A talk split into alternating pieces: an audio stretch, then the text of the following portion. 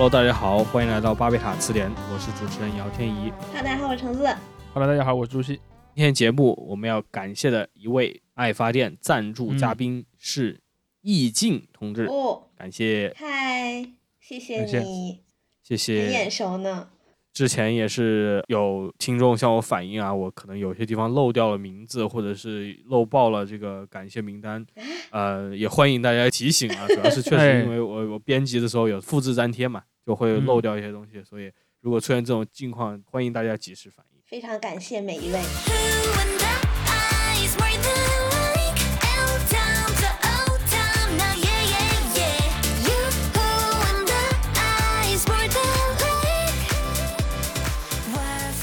这一期我们也想宣布有些不幸的小消息，这个就是从这一期算起，我们以嗯后可能更经常的会以两周一一期的这个频率来进行更新，而不是原来这是为什么呢？一周一次。这是因为咱们都是有全职工作的人，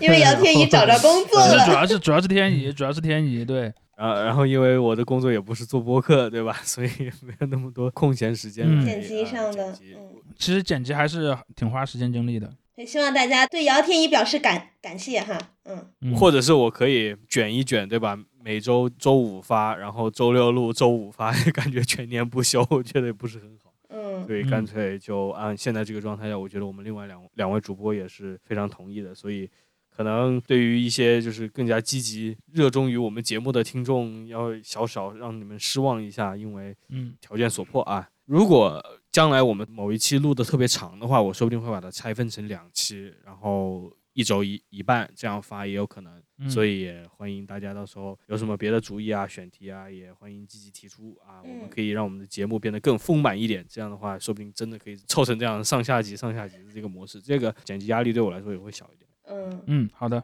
那我们这期聊点什么呢？这期聊的是刚才提到了小小的悲剧，那我们这次会讲一讲大大的悲剧吧。呃，好吧，对，上一周的话，就是我们录制的上一周的话，嗯有一个事件，想必大家也应该都在网上看到过了，就是关于四位这个外来务工人员，他们一起在张家界天门山嗯，集体自杀。对，嗯这个事情发生之后，最近也也有新闻媒体做了一些报道嘛，包括一些跟踪的报道，就包括他们的人，这些人是谁啊，他们是出于什么目的啊，等等。嗯，这个消消息一开始最早出来的时候，我以为是游客或者怎么样的一个意外嘛。他最早是没有这个自杀这个结论的，因为一开始只是说有人从山崖上面跌落，直到后来这个呃自杀的事情出来之后，可能大家对于这个故事的整个反应也不一样了。我觉得这个话题值得聊的一点就是，其实类似的事情啊，也算是有些历史渊源了。然后非要跟我们这个节目呢 挂上一点关系的话，就是这几个人很多都是在网络上交流，就很有可能在 QQ 上这样的平台上面交流，对吧？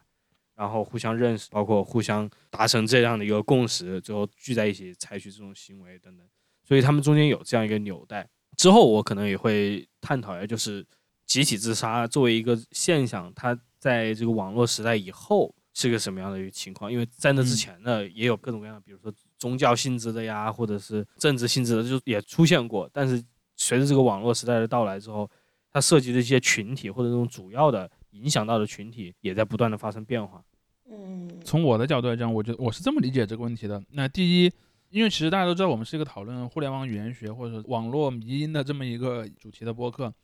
昨天其实那个《三联生活周刊》有一篇关于这些人的一个相对比较详细的报道了。嗯，我其实想指出的第一个问题就是，其实天一刚才也提到了，呃，就是那个所谓的这样的一一群人，他可能本身在网络上他，你要找到一个连接似乎有点牵强。为什么我们会这么觉得呢？其实也是因为我们的那个网络的语言，从一个很长的时间来看，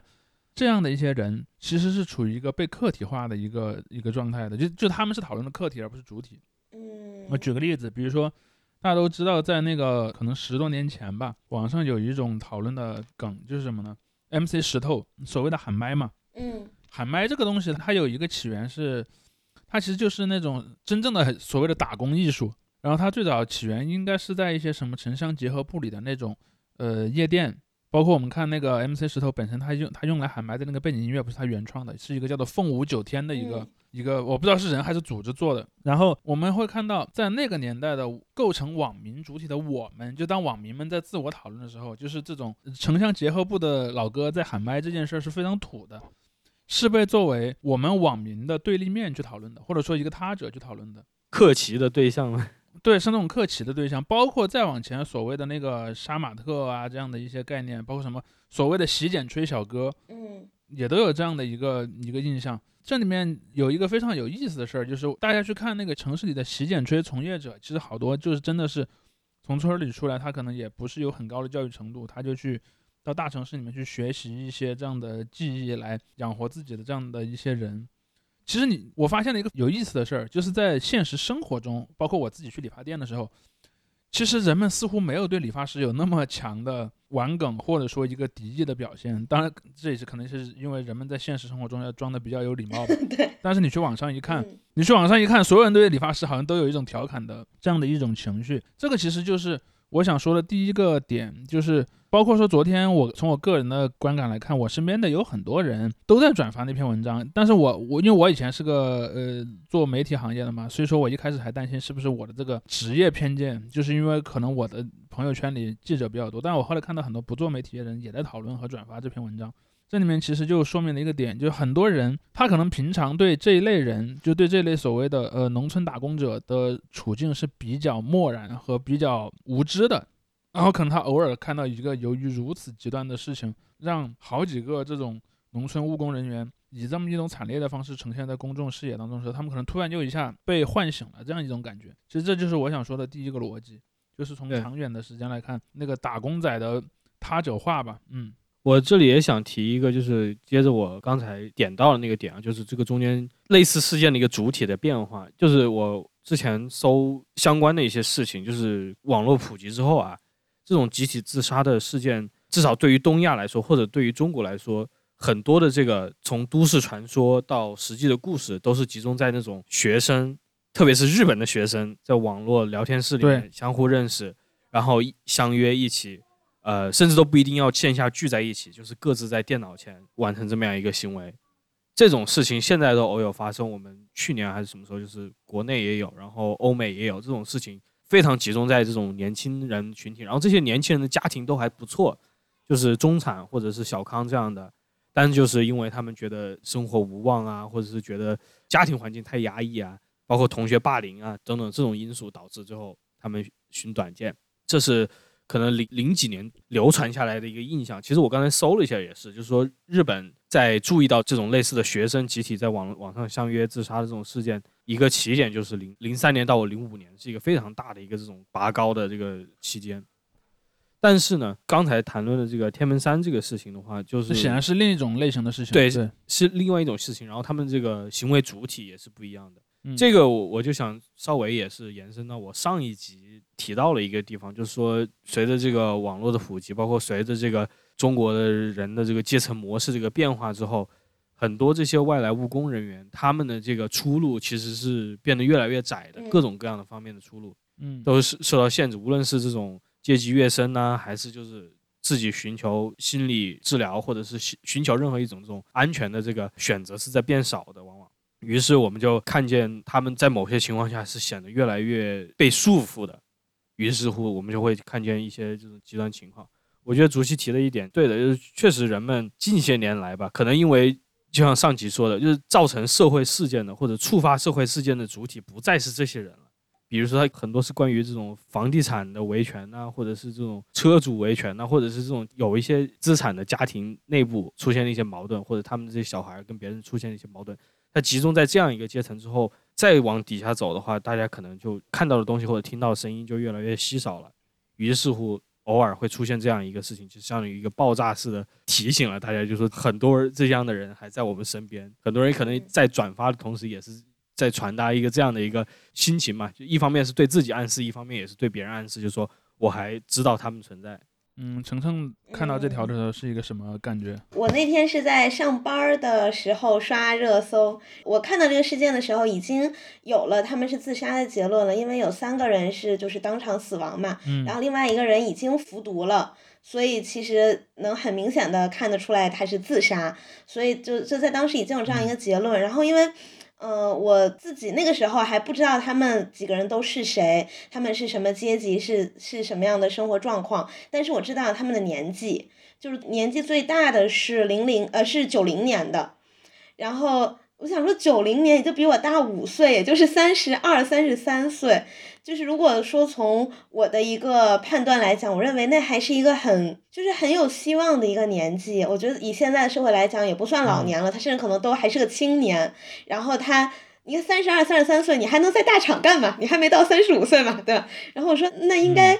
就我就在想到底是有什么事情让他们产生了这种绝望的想法。然后到后来看到越来越多的报道也好，或者他们的家人、他们的朋友出来讲述他们的故事，然后我才知道哦，原来他们是经历了，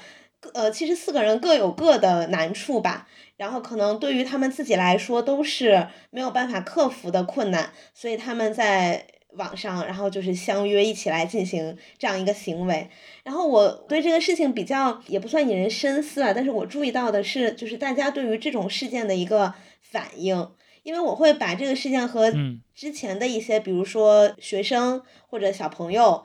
不是之前有一个什么被妈妈扇了一巴掌，然后就就跳楼了等等的，我会把这些嗯事情联系在一起。就是当这种一个人决定去死这种自杀行为发生的时候，因为我们毕竟是隔着互联网，我们也没有办法感同身受，所以我看有很多人都说怎么抗压性这么差，或者是可能会像嗯和我一开始有类似的想法，就是你这么好的年纪，你再努努力呀，你不要放弃呀，就会产生这样的一些评判。这个是我后来我自己想想，我觉得不太怎么说呢？我觉得就是有点太作弊上观了。就包括像现在我的朋友圈也有一些人在转《三联生活周刊》的那篇文章，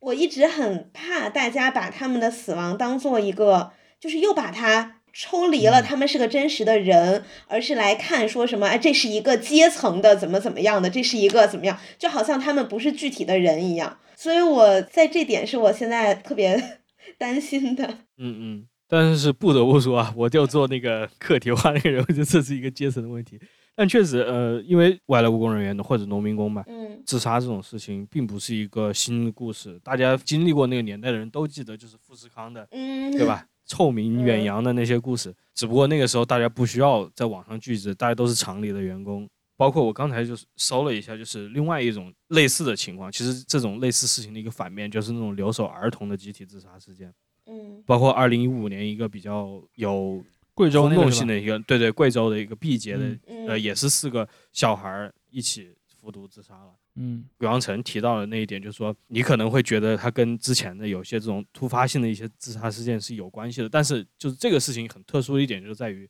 这四个人他们非常有计划的、有打引号预谋的去做了这个事情。你要想想，四个人要一一起去走那么远，到那个就他不是冲动高山上面去不是不是说犯罪吧？他不他不是冲对对对动自杀，嗯对对对，这还不是说什么抗压性差，这反而是一个很强的抗压性才下你才能做出来的事情。对我，我其实就想说的一点是，我呃，橙子其实看到了和我看到非常类似的一个现象，就我其我其实也在看整个社会对这个事儿的一些看法。当然，这里面也存在我刚才说的那个问题，就是人们在互联网上和在线下生活中可能会呈现出比较不一样的人格。嗯就像大家对托尼老师那样，对吧？就是你在线下肯定不可能在在线上那样那样的有攻击性。嗯我在线上看到的那个情况，攻击性还是蛮强的。比如说，在一开始发生的时候，就会有人说这么一个观点，就是说，呃，你要死，为什么要去一个什么风景区死呢？你难道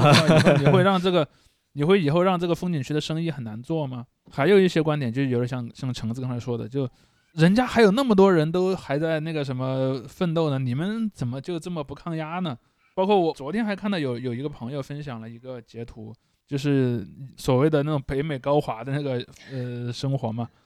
就是哎呀，你要是没有考上那个什么常青藤的学校，然后没有找到一个世界顶级的公司的工作，哎，你人生就失败了，就是嗯有这么一种观点。对，就是你会觉得这两个观点之间其实是一个特别让人觉得扭曲的这么一个存在，就是。呃，当然我，我也部分的理解那那些我前面说的那那些看客，因为他们很多人可能他也不知道这个事儿整体的情况。比如说最开始，最开始的时候你得知的就只是四个人在一个风景区自杀了，你不知道关于这四个人的任何的具体的情况，那可能很多人就会去评价说，哎，你你干嘛去？我觉得这个事儿是特别东亚的，嗯就像以前有人说说日本人，日本人在自杀的时候都还会考虑说，呃，我会不会耽误别人对上班？对对，所以不要在地铁里跳轨自杀，不然会耽误不要在地。铁里。但其实这种事儿在日本也好，或者在中国也好，都还是偶尔会发生的。但是，就你看这些人死的时候，都会受这样的一个心理压力。因为嗯我记得有一年在北京就出现过一次，因为北京有一些地铁是没有屏蔽门啊，比的嘛，较老的，或者没没有那种全高的屏蔽门，应该说。嗯然后就有有一年有一个人就跳了一条比较重要的地铁线自杀了，然后就导致那天那个地铁延误的非常厉害，然后就会你就去看微博，就会有很多人在骂。嗯，嗯，这个是一个特别典型的一个就疫情期间，我记得都有人说你你要是因为风控抑郁了，你也不要在小区里跳楼，不然那我们的房价就不好了什么的。对，就是这些人的言论其实和这些自杀者为什么会自杀之间是有一个非常隐秘的关联的。嗯对就说人们的这种关注的重点，然后就说他缺乏对人的关心，而关心是其他的一些东西。这个性质其实恰好是这个社会里面出现这么多自杀者的一个哎你还能线索吧。但我我要说一点，我对刚才的那个天怡说的一些情况的呃相对不一样的意见，就是说。呃，比如说我们前面讲到的学生群体的集体自杀和这种我们刚才讲的这种农农村的农民，因为在中国农民工其实也算农民的，呃的这种自杀之间的这个关系，其实倒不是说在我们我们如果把什么集集体自杀看成一个整体啊，这个事儿发生的一个前面是 A 群体比较多，后面是 B 群体比较多，我其实不是完全同意这个判断，为什么呢？因为其实一直以来中国的农村自杀情况就非常严重。我知道你的意思了，我想说一个曝光性嘛，可能是曝光。对我正想说的就是这一点。我想说的这一点是什么呢？就是说，只是这里面涉及到一个你使用什么样的渠道来做这件事儿，以及这件事儿被曝光这两嗯件事儿之间的一个关联。嗯，但它并不是说，但这两个事儿是各自有它独立的发展脉络的。比如说，在更早之前，农村里的农民自杀，它其实自杀率也很高，但第一，它很有可能不是集体的；嗯第二呢，他的自杀很有可能也是外界无法感知的，就像农村里喝农药死嘛，喝农药死是一个特别常见的事儿。但是，比如说在某个地方有个村里面有一个农民喝农药死了，这基本上是外界不知道的，嗯最多可能就是他那个村里知道，因为大家都知道嘛，如果在城市里死掉了，你可能会引起一些关注，比如说城市里面有地方上有报社、有电视台，然后包括说甚至可能会有很多的人，因为活动的比较密集嘛，可能就会有人把它拍下来，可能就会有些人在网上说，那么这件事儿就变成了可以被追溯的。但是在农村里发生，它真的就是没有一个可追溯的状况的。所以说，在这一点上，它其实是有一个独立发展的一个脉络，但它里面一个独特性是什么呢？就是说，虽然我们一直在看现在的中国的互联网，它是个全民使用的状态，但是它最早那个种子用户其实都是城市里的知识分子，嗯或者说白领阶层，白领或者准白领阶层。我说的准白领阶层，其实指的就是那种什么高中生、大学生，然后这样的一个群体。最早是这群人用电脑上网，所以在那个年代的那个网络里面，就是农村农民或者城乡结合部都是带有一种嘲讽对象的一个色彩。我或者说一个人说我住在，对我住在城乡结合部，本身也是一个有对我自己的一个当下的现状的一个不是特别满意的这么一种说法。但是这些农民也好，或者说这些农民工也好，他们其实也逐渐的接入了互联网，就是他们去使用一些，呃例如像 QQ 啊，大家以前都经常说嘛，说劲舞团是一个很很农民工的游戏，就说谁谁会玩劲舞团呢？我不知道我们听众里面有没有劲舞团玩家啊，就是可能有点那会会让有人觉得有点冒冒犯。就以前老有人说，就是那种场地场妹打工累了之后呢，他可能在他休假的那一天，他会跑到网吧里，然后去玩劲舞团，因为他能够非常想的去拍那个键盘，然后有一种发泄的意味，而且他们在里面可以用他们自己喜欢的一些审美，比如说像火星文的名字啊，嗯一些特别酷的一些那个游戏里的一些内置的道具什么的。这是他们一个特别典型的一个一个网络行为，而且我其实一直想说的一点是我其实不是太确定现在很多人有没有意识到，就是这些农民工的这种网络的行为的一些特征，就他们其实比起这些我们一般所知的大学生来说，是在城市里更原子化的。比如说，呃，我们作为一个那种白领阶层来到一个新的城市，第一，你可能有以前基于你的同学形成的网络。第二，你可能有一个基于你现在的公司里的形成的同事网络，就是你在精神上、在生活上是有一个比较稳定的一个一个空间的。但是，如果你是那个下场打螺丝的那种农民工，对不起，那你可能情况就完全是另一回事儿了。就是你身边的那些工友很有可能就是流动性特别强，你们住在一个宿舍里，可能也不互相认识，因为谁都有可能在明天就主动辞职或者被辞退了。嗯然后那个他们之间的那个也没有一些既往的那种联系。虽然我知道有很多人他可能打工本身也是一群有老乡带老乡出来会的感觉，嗯对。但是总体来说啊也还是非常原子化的。因为我其实以前注意到过一个现象，就是农民工其实非常爱用 QQ 的。嗯因为我们以前的节目里面也讲过，QQ 和微信有一些本质性的区别，就是 QQ 它其实是是更鼓励用户被别人找到的。嗯比如说 QQ 上有 QQ 号，还有那种它有一个自我介绍，就你可以被别人扩列。就 QQ 和微信的功能的本质性的区别就在这里，就是微信一般是你要当面扫他的二维码，或者你知道这个人的手机号，或者是什么已经在同一个群组里的人，你们互相去加。但是他不太鼓励你去完全加入能搜索到的新群组，或者说去加一些陌生人。嗯这是那个微信的特点。但是我发现农民工群体，至少从我以前的观察来看，我做记者和我后来一段时间的观察来看，他们是蛮喜欢用 QQ 的，因为他们的孤独使得他们希望去认识更多的人。因为我以前有一阵儿工作的地方在广州嘛，大家都知道广州有很多这种城中村，这种打工者聚聚集的地方。我以前曾经就试过在那儿打开 QQ，你就会看到有很多的附近的群组，都是比如说在某个村里面的纺织厂里工作的工人的群啦，嗯，或者有一些共同爱好的群啦，或者有一些同乡的群，他们其实很很热衷于加入这个东西，然后很喜欢去认识一些，嗯，能够在这种特别其实是很苦的，就这种生活其实非常苦的，在这种比较苦的生活里面，给自己找到一些伙伴吧。包括以前也有人研究过所谓的杀马特的这么一个特质，就是他们可能很多时候也不是说他们故意，或者说他们本质上是不良少年，他们很有可能只是说想要打扮的让别人不太敢欺负自己，可能有这样的一些盔甲一些状态。对这种盔甲，包括他们所所使用的一些特定的什么火星文啊，或者他们喜欢看的一些呃文艺作品之类的，他们都有很多独特的这个属性。但是，呃，我们去看新世纪以来的这个中国的互联网的史，呃，人们去呃认知或者说去了解这个群体还是挺挺少的。嗯所以这也就会出现，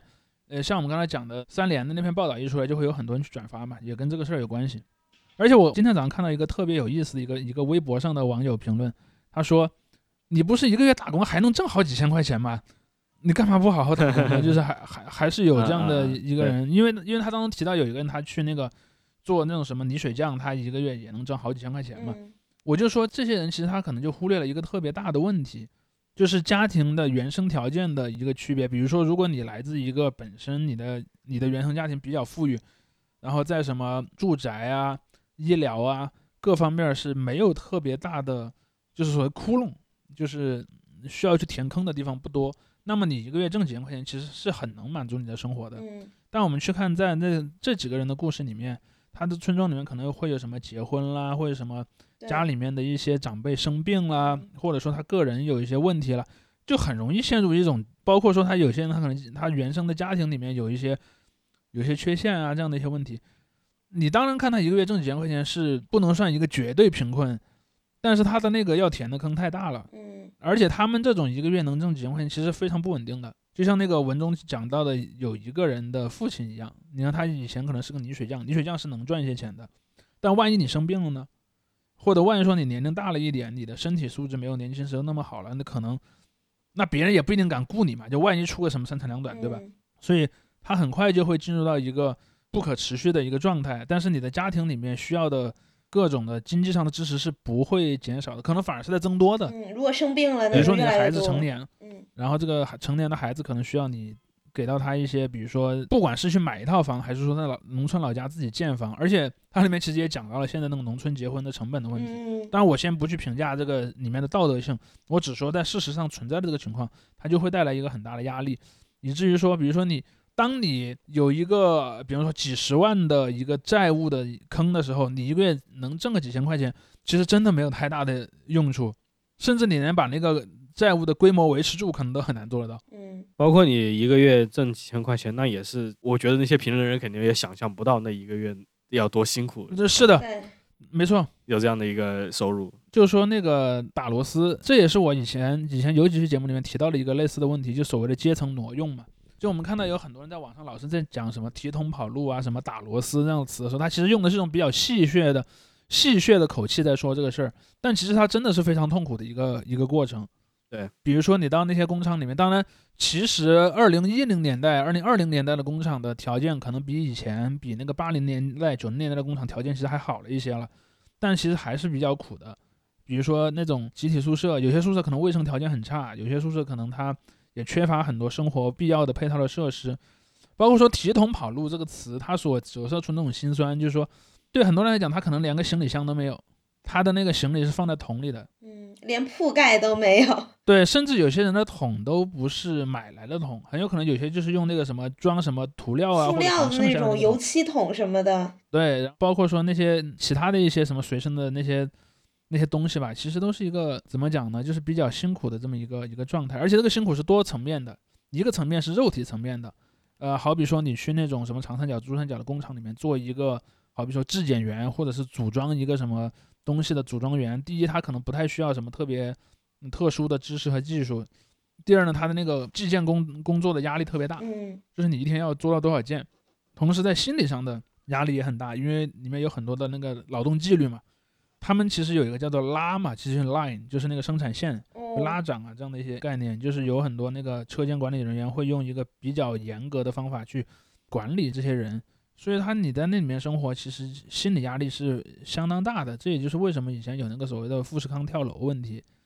而且大家注意到的一个点是什么呢？就富士康事实上，第一，它是类似的工厂里面规模最大的，这也就意味着它的管理其实是相对更规范的，因为它还要受到一些什么企业合规啊，包括它的那个，因为它作为供应链的成员，它也要向它的那些最终的代工对象去负责嘛。同时呢，他的那个福利待遇在类似工厂里面还算比较好的，就算是这样的工厂，他其实自杀都那么多，小的工厂的自杀其实就更多，只是有很多自杀可能没有被外界感知到，因为呃，同样是比如说一个人自杀了，在他的那个所生活的地方能引起的那个波浪也是不一样大的。比如说有一个人他在本地，他有很多的亲友也在那儿，他也拥有一定的社会资源和影响力。那么他死去之后，不管是自杀还是他杀还是自然死亡，那么他能引起的这个关注就比较多。但如果是一个农民工，甚至他可能是比如说他在之前的工作已经辞职或者失业了，然后他可能在中间的某个时间点自杀了，可能是甚至很多人都不知道他是谁。嗯，我看这次的那个报道，有一个人他他就说他的那个家乡的亲友是看到新闻，对，他是看了新闻才知知道这个人死掉的。嗯对，就是我以前在做记者的时候，因为当然这里还有一个我也不知道算冷知识还是热知识，就是春季确实是个自杀高峰期。反正我以前在做突发记者的年代，就是也有时候会接到一些自杀事件的嗯新闻线索的。其实有很多自杀者，当然这是根据我的经验啊，我的有限的经验。我反正我我的感觉，自杀者有两个比较典型的类型，一个就是流浪汉，一个就是学生，在中国，这个其实也能呼应到刚才天怡说的那个问题。但是这两个群体的自杀的那个心理心理模型、心理逻辑可能是不太一样的。就说流浪汉，其实很多流浪汉是怎么来的呢？很多流浪汉其实就是那种长期失业的农民工，对他可能由于心理的原因，或者是生理的原因，或者什么原因，他就流浪了。他可能也回不去，或者不想回去，然后他就在城市里面，尤其是因为我们当年是在这种南方的城市嘛，就是珠三角地区。珠三角地区因为它天气特别暖和，所以说，呃，流浪汉能够长期的在野外生存，他也不需要租房子，也就是那个之前网上说“三河大神”这个词的来源嘛，就你可能在什么桥洞啊、什么公园啊，或者椅子，甚至是什么，呃，肯德基的那个椅凳子上。呃，你都能随便凑合过过夜，然后白天就去那个，有时候会打零工，有时候会捡一些别人不要的东西来生活，可能会保持这个状态生活非常久。后来可能就会由于疾病或者自杀，慢慢的他们就消失了。但是由于这些人，第一他不是本地人，所以说他如果死掉了，你可能就不知道他，甚至他可能他老家的那些亲友也不知道这个人到底是死是活在哪里，甚至他老家有没有亲友，我们可能都不是特别确定。所以我们经常就会碰到那种就是一个无名的死者这样的一种情况。嗯，呃，在一些比较极端的情况下，就像在那个深圳那种情况下，有些人甚至都把自己身份证最后拿去卖了换点钱，嗯，这种情况也是有的。所以他可能最后被发现的时候，就身上啥也没有。如果他没有之前什么有过什么录入指纹或者录入 DNA 的那个情况的话，可能就是警方也无法确定这个死者的身份。对，就变成无名死者了。这种情况其实是不少的。嗯但这种就很难。比如说，我作为一个记者，我知道了有这样的人死亡，我也无法获得更多的信息了。嗯因为我能得到的信息，无非就是一个看起来大概有多大年龄的人在某年某月死在了，好比说广州市的某个城中村附近的一处公园里，我可能最多就得到这样的信息了。但是他他来自于一个什么样的家庭，他之前经历了什么，我们是完全呃无从得知的。警察可能都查不出来。对，警察也很有可能查不出来，所以这这种事儿最后就变成了很多的悬案，甚至还有很多类似的问题，可能都没有通知过我们这些记者，可能因为比方说通能通知到我们记者的，可能还是发生在一些比较显眼的地方的，嗯比如说在公园里什么地铁口，然后呢就警察把他围起来，要做一些什么现场的调查处理，那可能就会有人打给报社，报社就会有人过去看一下，呃，但如果比方说他死在一个河边啊，一些什么更偏僻的位置，那就没人知道了。嗯，你刚才说春天这个就是比较有容易有极端思想的人多，这这确实，我记得我小时候就听过，就是叫什么“菜花黄，痴子忙”或者“疯子忙”这句谚语，就是说当当春天万物复苏，然后就那种比较对吧，精神不太正常的人就会开始活动起来了的感觉。然后我之前上中学的时候有稍微查过一下，就是反正因为春天的一些。呃，气压也好，气温也好，或者其他生物所发出来的激说是跟什么素也好，激素啊什么有对关，对对，所以这确嗯实春天是一个这样的季节，嗯对所以这个事儿其实当时我看到之后，我就就反正就勾起了很多做这个工作的一个回忆吧。当然也回应一下刚才天怡说的这种所谓学生群体的自杀的这个问题。嗯、当然这两件事肯定是有独立的脉络，就学生群体的自杀往往是不是出自于贫困，或者说由贫困而产生的连带压力，它往往是一种心理层面的压力，甚至你会看很多自杀的学生，他家境其实不错的，嗯他很有可能是因为我不知道大家注意到没有，前几天网上流传一个说法，说某个地方吧，嗯，我就不点他的名字了啊，说那个对就嗯集中集开家长会，集中一个很短的时间，对开家嗯。长会说连续有七个学生自杀，但是你去看那些学生自杀的理由是各不相同的，嗯。就有些可能是由于感情，有些可能由于是学业，有些可能由于是自己原生家庭的矛盾，但大体来说。呃，学生自杀的一个逻辑，它不是来自贫困，呃，往往不是来自贫困，至少说主要不是来自贫困，来自可能是一些家庭、学校或者同辈的一些心理压力，嗯。而这个心理压力又由于学生之间处于一个比较原子化的一个状态，尤其是中小学，我其实一直有一个感觉，就是我前面已经讲了一个概念，我说，嗯如果你作为一个白领人士，你在城市里的时候，你是有一些社会关系网络去支撑你的。但我又想在对在这儿呃说这个问题的另一面，也是我昨天看到有有一些朋友在讨论的问题，就在中国，呃，这个学学校之间、同学之间的那个关系，有时候也是非常的微妙的。嗯，就是在中国这个什么升学压力特别大，当然可能至少在我上学的时候，小学是没什么升学压力的，初中应该基本上也没有，高中可能有一点升升升学压力。这个升学压力就使得同学之间也处于一种比较冷漠的一个一个状态吧。这也是一个我觉得会对就是对学对学生这个这个群体产生心理压力的一个一个状态吧。因为我以前也接触过一些学生自杀的事件，反正我接触的事件当中，学业和学校内部产生的压力以及原生家庭的忽视，这两个事儿组合起来是一个非常容易导致自杀的一个状态。但我想从这个问题上再往前迈一步，其实也联动一下我们上期讲的一个问题，就是说所谓的在中国的这个读书人焦虑吧。嗯读书人焦虑为什么能够成立？其实这个自杀事件是有一个很明显的一个呃呈现的，就是在中国，如果你不是一个进入到一个黄梁阶层，或者说类类似于黄梁阶层的一种社会中上层的话，你的生活其实处在一个非常不稳定、非常的朝不保夕的这么一个状态，尤其是在农村地区啊。嗯、因为以前就一直有一个说法叫做“越农门”，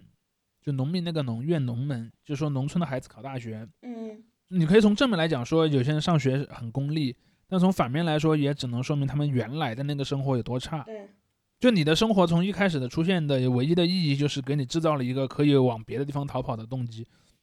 它大约是这么一样这么样一种状态。这也就是讲到说，像那个孔乙己那篇文章里面的那些短衣帮嘛，嗯就说短衣帮其实就是一个处于类似那种状态的一个群体，所以他们其实，你看他他们当然对孔乙己也很有敌意，但是他的那个敌意其实也有很大的一部分的层面是来自于他们所处的那种状态，就他们其实也是一个处在生存危机边缘的一个群体。嗯这一点当然可能在鲁迅的书里没有去做太大的展开，因为在他的书里，短衣帮是一个面目模糊的群体，而且也没有涉及到短衣帮们在那个酒店之外别的地方出现过他们的生活状态。嗯，主席说的是对的，包括我刚才其实也已经提到了嘛，就是关于嗯呃农民工他们叫什么出路的一个狭窄，这个其实也是你要说这是原子化的话，我倒没有觉得它比城市人有更原子化怎么样，因为呃，我我说的是他在城市的时候比呃在农村的其他的对，对对对，这个倒是确实是因为去年的话，还是去年还是前年吧，反正当时有新闻报道说，就是有相关政策的提议，关于那种呃农村土地的一个这种改组一样的。哦他比如说把那些这种分散的这些农户集中起来，然后土地就是也集中起来，就是人大家住一块儿，土地放一块儿，然后包括还有一部分人他直接就是给你并进这种乡县的这种情况，不鼓励你去住在那种更加偏远的那些区域嗯了。哦，这个进程也是有意思一点，因为西方学者他们在讲这个中国的农民工或者这种外来务工人员这个群体的时候，往往是用一个词叫做这种无产阶级化嘛。嗯所谓无产阶级化，就是就又回到我们上一期讲讲的，就是无论他们原来的产多么小，多么的贫瘠，这些很多这种农农民户籍的这些人，他们名义上仍然是有产者，有自己的土地，对，但是呢，他们就是因为土地实在是属于这种叫做什么死死资本嘛，就是没有办法产就你生没什么没什么交易价值，对没没有没有办法来再生产了，就是没有办法嗯，赚不了钱了，有足够的这个获利的情况，对对对。于是他们很多人不得不相当于切断这个纽带，然后进入大嗯。城市，去成为一个这种工薪阶层的人，无论工薪多么低，对吧？对，成为了那种最早期的就是以珠三角为一个例子的。我觉得近几年来，大家看电影的话，都应该有一个这样的一个注意啊，就比如说去年的那个《引入尘烟》，对吧？《引入尘烟》还更加聚焦于农村一些，但是在更早之前，你像那些贾樟柯的一些电影，又回应我们之前的 那个不止不休的那天的讨论，嗯就是贾樟柯拍《天注定》的时候，里面还专门也讲了富士康，包括这些农民工的一个一个情况，把它嗯展现了出来。所以这种话题对于他这个聚焦，至少在某个层面是一直在人们脑海里存在的。包括可能过去，我觉得我不知道是因为现在这个信息流太复杂了还是怎么样，但我觉得真的年轻的时候，啊，我年轻天多老了，呃，这个二十十多年前的时候，就是一零年啊，或者一零年刚出头那段时间，就是农民工问题还是个非常非常显著的社会问题，包括每年那种开大会的时候，他们都会把这个作为一个核心议题提到。但是近些，也许是我的这个印象流，近些年来关注可能稍微少一些。疫情期间有一个这种短暂的一个提升，就是因为进入风控阶段的时候，其实最受影响、最受直接影响、首首当其冲的就是这些缺乏固定住所，或者是他固定住所很容易很不稳定的这些外来务工人员嘛。而且他的工作也很不稳定，比如说什么工厂停工，他立刻就没有收入了。是的，是的，包括在那个河南，就是富士康的那个出走事件嘛，这个嗯也是大家在新闻上面都看到的。那个时候，我觉得很多人还是把他们当成了就说可怜的人而已，倒不是说他们嗯，完全走投无路，就觉得这个这些人是这个社会的底层，他们可能要在这种风雨飘摇之中度过一生。但是在这个事件的时候，你会发现，就是又回到最初提到，就是他们真的没有什么太多的去路了，他们的选择真的很少了。非常令人心痛的一点就在于这里，不完全啊，就不是说他们之前的处境好或者怎么样，但确实就是可能在人们心中看上去觉得是这帮可能最能够承受生活重压的这些人，无论这是个好的印象还是个坏的印象，但即使是这些人，他们也有一个极限在这里，在这个事情里面是给的非常直接了嘛。嗯，对，我想说到的一个点就是，呃，呼应一下刚才天一说那个问题，就是所谓的这些呃农民或者说农民工问题的他者化，这个事儿其实也不全是互联网上所产生的一个问题。哎，对，在有互联网之前就是这样的，包括以前我们去看那个更早的时候，不管是那些电影、电视、流行音乐，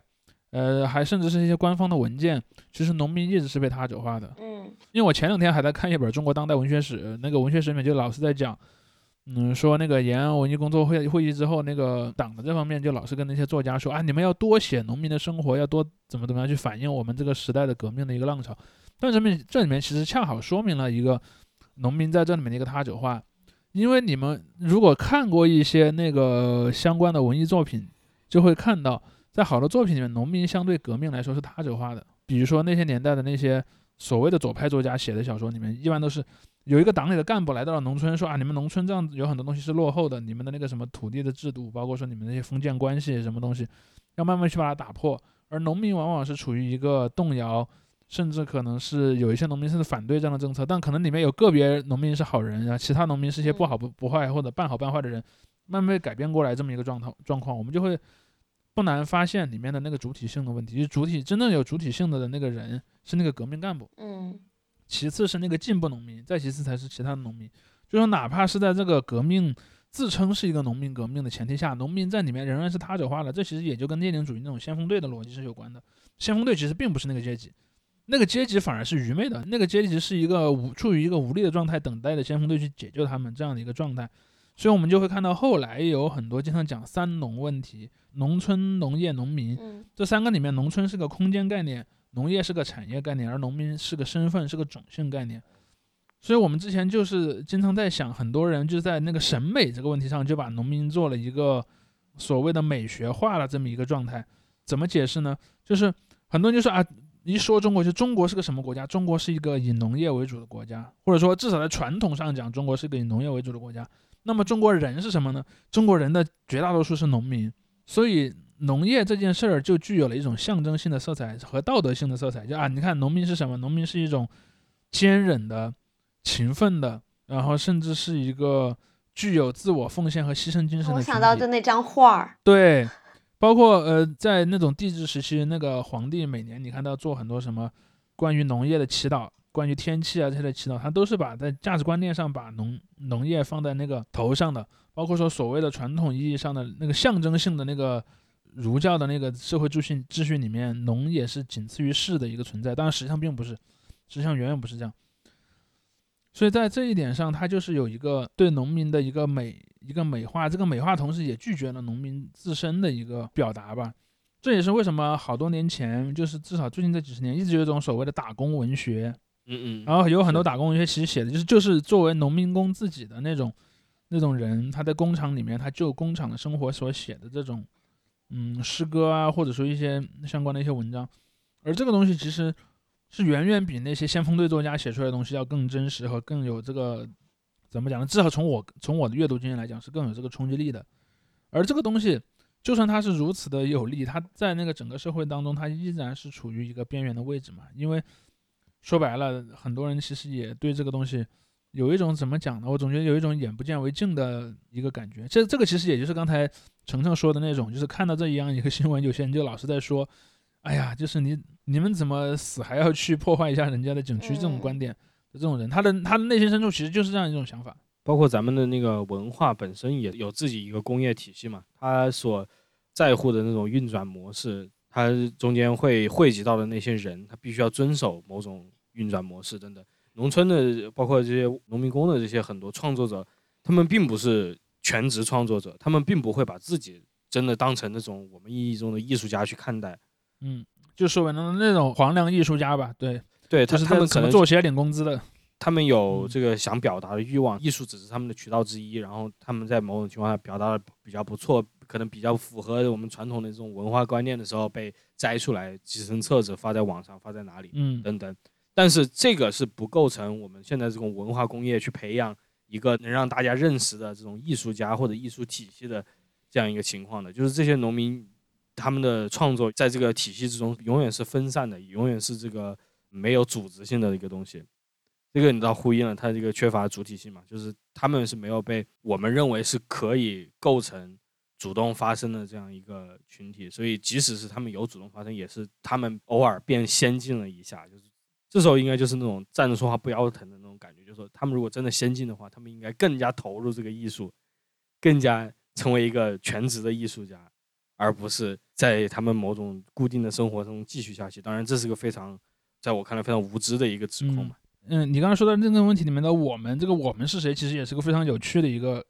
一个问题。比如说，我们这个问题，第一个点可能就是指的那些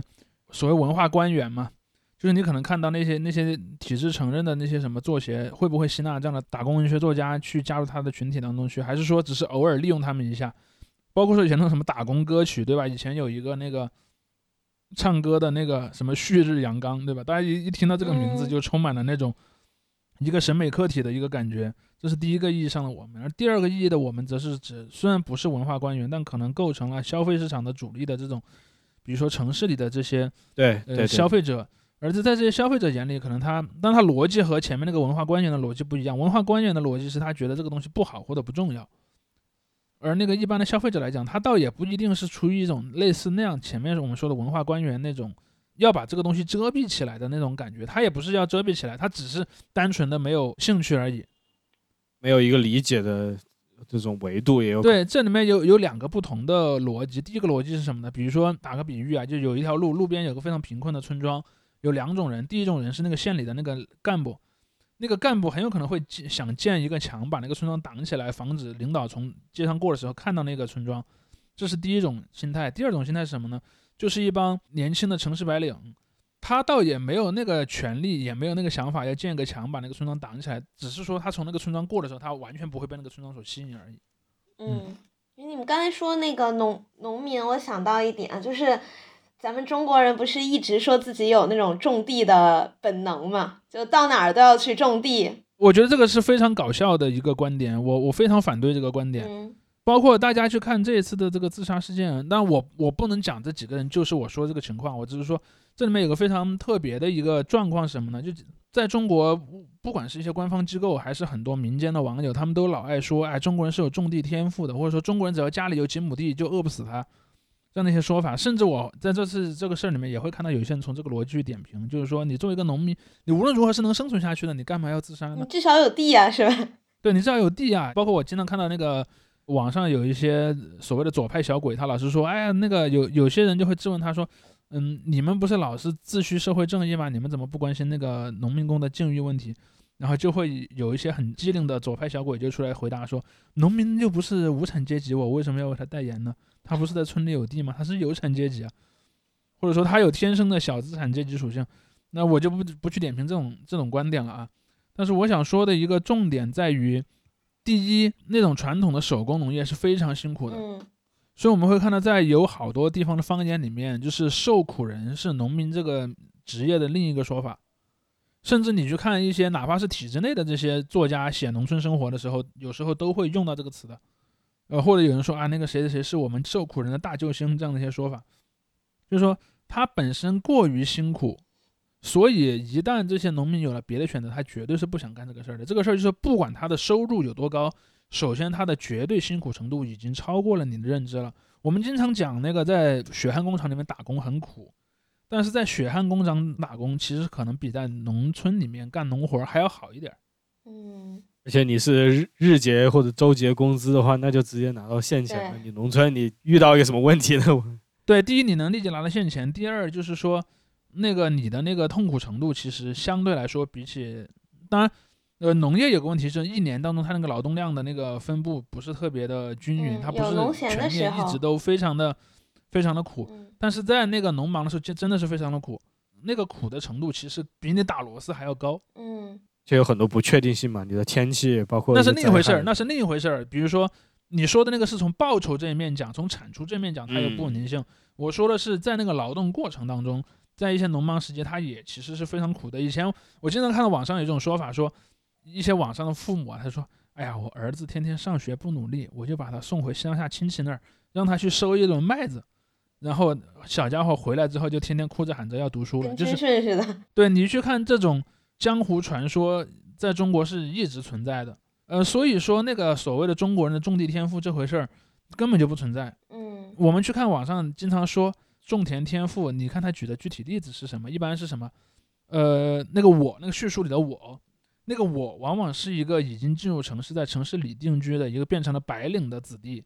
他的父亲很有可能是一个农民。说，比如说，哎呀，我我父亲现在老了，然后身体也没有以前那么强壮了，然后我现在在城市里又安顿下来了，我就想把那个父亲接到城里来享享福，好好生活一下。结果呢，老爷子闲不住，来了之后就把我们那个那个那个小区里面一个种什么地方，种上菜了，然后或者种上什么葱了。你去看他的故事都是这样的，这里面没有什么我，没有我本人去把那个地方种上菜了。这个故事一般是不不存在这个版本的，一般都是我从老家来的父亲、母亲或者是一些年长的长辈在这儿种地或者养养小鸡之类的，这说明了一个什么问题呢？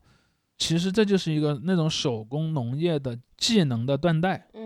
对于那些呃年纪更小的农民，当然就像这次个自杀事件里面，基本上都是已经是九零后的那些那些农村子弟了。我们会看到那个采访的那些记者所呈现出的一个点是什么？就算这些子弟他们都是农村里面那种就是读书成绩也不太好，也所以呢也没有办法像那种少数的变成了大学生，然后成为了白领的那些农农村子弟一样，走上一个相对成功的人生。他们都是在那个所谓的呃考试机器里面被淘汰的人，但是问题出在哪儿？他们没有一个回去种地的。嗯当然，我不是说绝对没有一个人回到农村里面去去种地，但是呢，大部分从普遍的情况来讲，包括从我自己，我看到我在呃老家的亲戚的情况也好，就是九零年代甚至八零年代中后期以后的那种农村独生子女化之后的农村子弟，几乎已经不再具备什么手工农业的劳动能力了如。果有别的选择，就不太会选择种地了。对，嗯就如果这个孩子他读书读出来了，那就送他去读书，然后去找个白领工作；如果读不出来，就送他进厂打螺丝。嗯但是基本上没有人留在农村老家，包括我，我在我我老家那边农村发现的情况就是，你经常会回到一个山村里面去，除非春节时候有人回来那个聚会，平常基本上村里没有五十岁以下的人。嗯所以那个所谓的种地天赋其实就是一种意淫。我坦率的讲就是这样的，就有些人他老是在中国的网络上有很多人是非常迷恋那种中国例外论的，就是说中国有一些独特的东西，这个独特的东西是别的族群或者说别的人所不具备的，比如说我们的那个农村生活能力。我就经常讲，你现在就把这些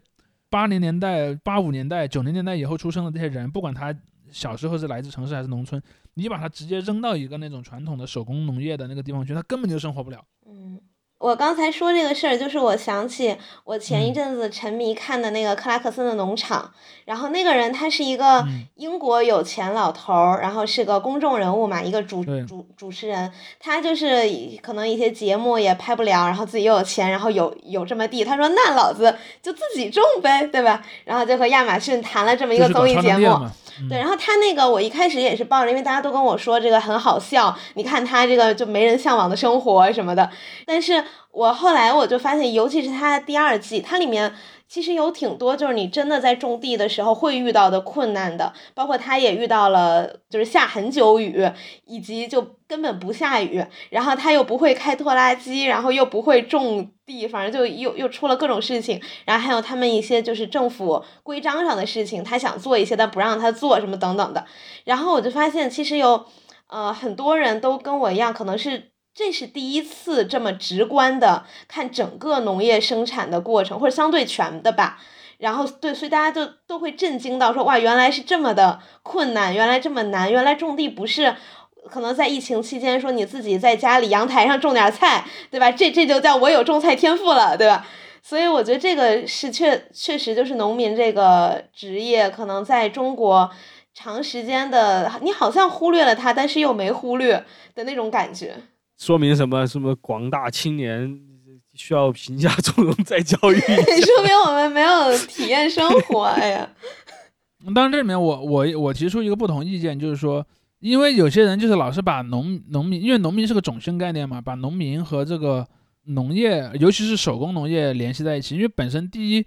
之前的那种手工农业它是处于一种长期停滞的状态，它本来不应该处于那种停滞状态的。为什么呢？就是以前那种所谓人口过密化，人口过密化之后人就没有用，然后最后就变成了一种在那个状态下无限重复。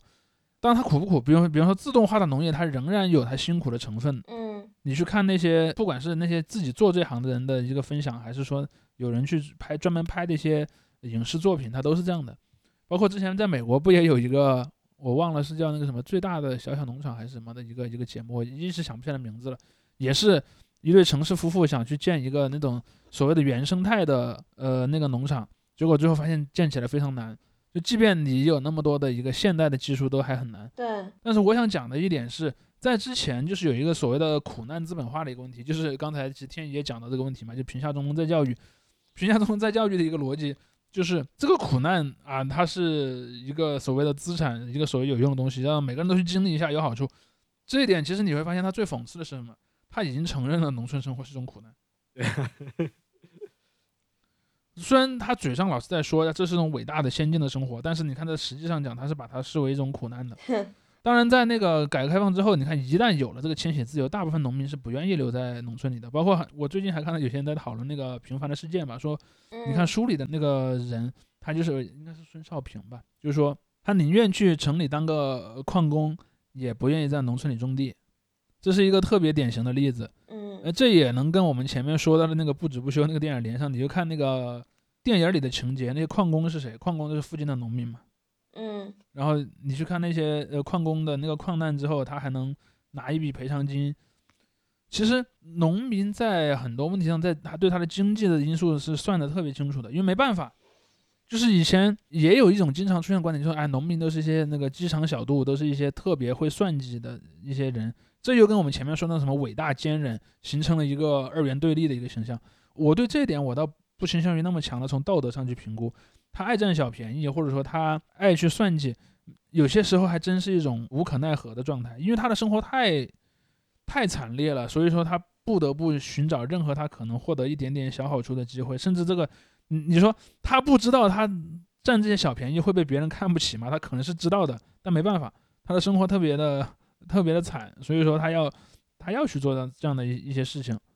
其实即使是在一些西欧吧，我都不说美国，就西欧可能有一些这种农业特别发达、自动化特别高的这些地方，嗯，他们这些农业产业者的这些生活，也不是一个当地社会或者是广泛社会非常羡慕的生活。他仍然就像你熟悉说的嘛，是个非常辛苦的生活，而且除了辛苦，就相对来说也许不那么辛苦，就算不那么辛苦，但是他的仍然是处在一个就是比较与世隔绝，然后他这个生活可能总体相对来说比较单调。在一些这种城市长大的人看来，也许这个是田园牧歌，对吧？一个更加理想化的一个东西，但实际对于他们绝大多数人来说，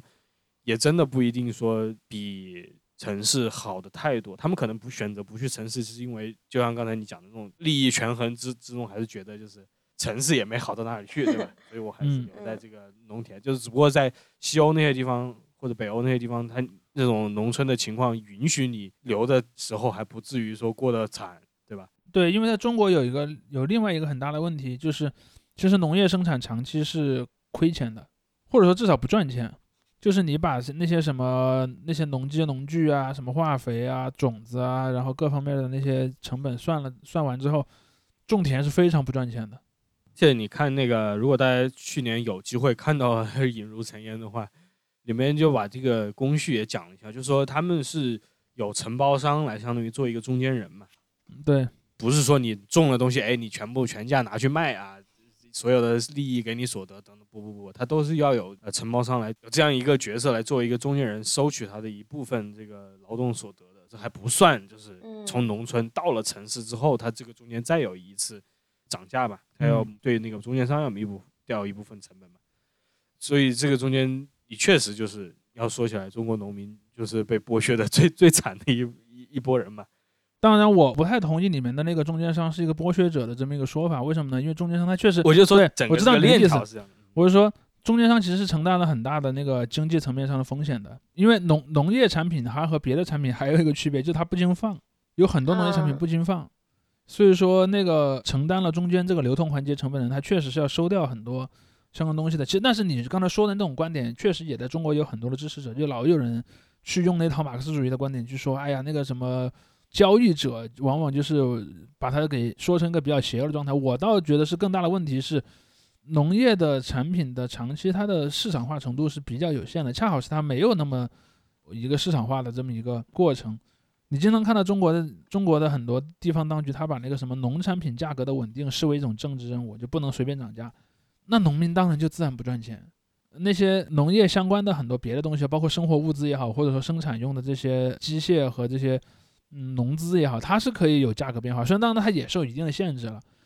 但是它的产出的这个东西却要受到一定限制，而那个成本农民还是承担了很多的，所以这也造成了一个呃农民不那么愿意去从事农业生产的这么一个一个状态。当然，改革开放初期和后来还有区别，初期它更还接近是一个没有完全瓦解掉的公社体制，到现在它可能更像一个已经逐渐接近市场经济的一个体制的一个一个状态。但是就是说它的农村的资产是没有太大的增值价值的，比如说我拿这个地去卖也卖，第一没法卖。由于这个制度的限制，我没法把这个地卖给别人。第二，就算能卖，他也卖不了几个钱儿，嗯因为你从这个地上你去用它做农业生产，你生产那个东西，你就连维持一个简单的再生产你都做不到，那又会有谁买来吃那个苦呢？嗯所以这也就是造成了天宇刚才讲到的农民的无产阶级化嘛。然后最后他就变成了在城市里面打工的一个人，而且他由于他在城市里是个后来者，所以他的一个状态比起那些之前就在城市里，比如说我们知道城市里也有一些不是那种卷做题家能能卷出来的人，但他们好歹在这个城市里，由于他原来就已经在城市了，他在生活上有一些比较嗯好的保障，也不能算特别好吧，但是至少是比较基本的保障。嗯比如说住，他一般不太担心住的问题。比如说那个呃，什么医疗啊，或者生活啊，它有一个城市里相对比农村好很多的一个社会福利体系。当然，在全社会、全世界的标准来看，仍然是比较差的，但是比比起农村要好很多的这么一种体系。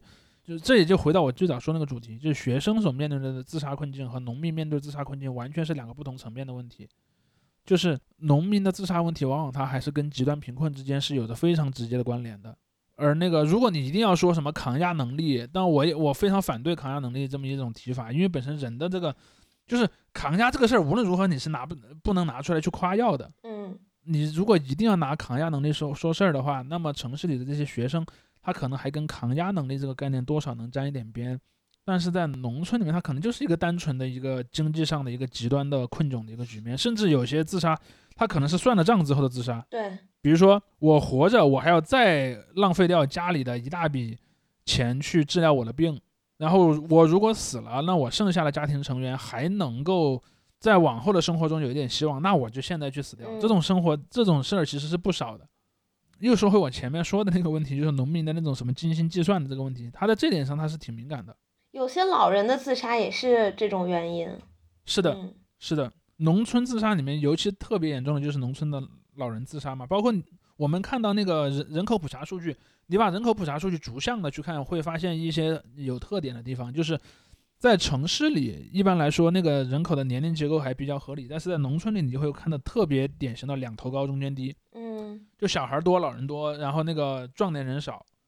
为什么呢？那就是因为他想，比如说。一个壮年农民到了城市打工，以他在城市里的收入呢，他可能维持自己的生活还可以，或者说他维持完自己的生活还留一些钱寄回老家，在老家维持老人小孩的生活还可以，但他显然做不到把老人小孩接到城市里面嗯去一起生活，他做不到这一点，就会导致那个他们把比较老的人和比较小的小孩都嗯放在农村里面，自己去城市里面生活，变成了所谓留守老人和留守儿童。对然后在这样的一个语境之下，就是农村的小孩可能面对的问题，那就是一个双重的问题了，就既有我们前面讲的那种一般性的学校的压力的问题，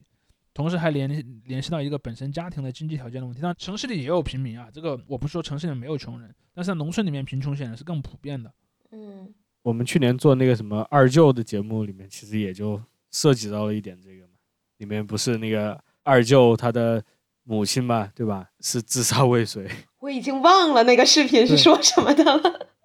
哎，其实就是讲他那个在农村生活的那个二舅，很苦怎苦么样的、很苦，但是又很勇敢。其实我，所以我非常我非常反感这种视频的原因就在这里，就是他强行给他涂上了一个滤道德，化的色彩。嗯，那我因为我的看这种自杀事事件本身吧，就不管是谁，因为我我总是觉得就是外人没有资格说他为什么不那么做，或者他为什么非这么做，因为就像刚才咱们说，他他可能是一时冲动也好，或者他可能是精心算了账，但无论怎样，他当时的境况一定是他没有办法坚持下去的。而我们如果说有些人劝他说你不要自杀，那那你又能帮到他什么呢？他的困境也还是解决不了。他就尤其是如果是那种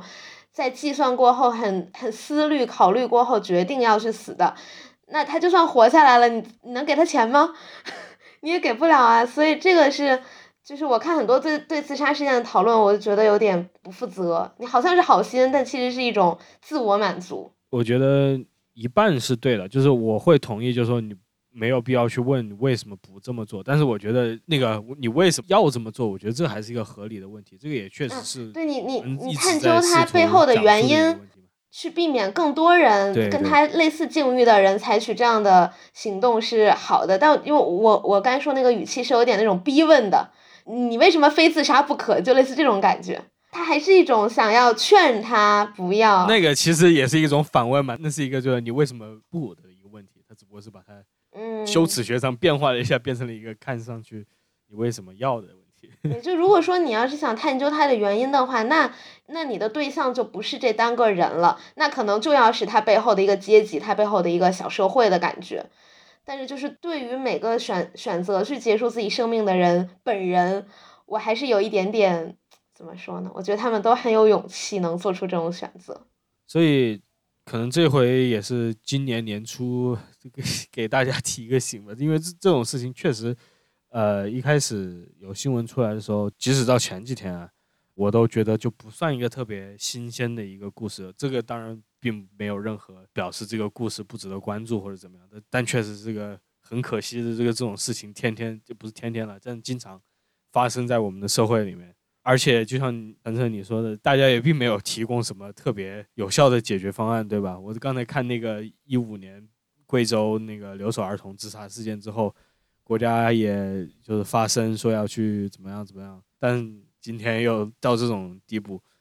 中间有很多问题，就是包包括竹溪其实刚才已经谈到了一点嘛，所谓的年纪大一点的网友可能也是比较熟悉的概念，叫剪刀差的这个概念嘛，就是农民的这个产出是不成比例的供给给了工业化和这个城市化的这样一个进程，然后他们在受到这个价格限制的同时，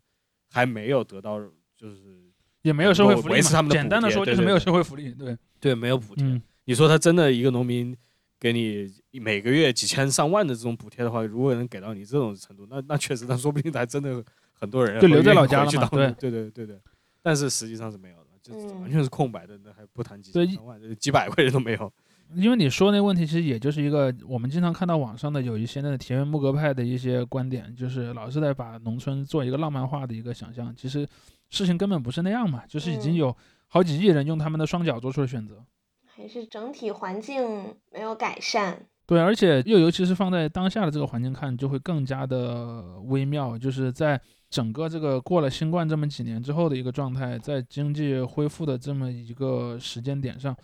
我们会看到一个很也不能讲，我不太确定能不能用悲哀这样的一个词来形容，就是在呃类似的过程里面，往往越穷的人，他在这个大灾之后的恢复能力反而是越弱的。嗯，所以我们看到那几个人他们的一些处境的变差，可能搞不好跟这个多多少少也是有一定的关联。他没有缓冲。对，当然了，这个事情本身是一个什么情况，我觉得也有赖于更多的信息在之后的嗯披露吧。啊，当然，可能在我们看在一开始的时候，可能还忘 忘记了提醒一点，就是如果作为听众，呃，你觉得有些心理困扰，还还是我呃，首先寻求专业人士和对对对对，一些朋友的支持会比较重要。这也是我昨天有一个朋友吧，跟我在讨论这个问题的时候，他说到了一个点，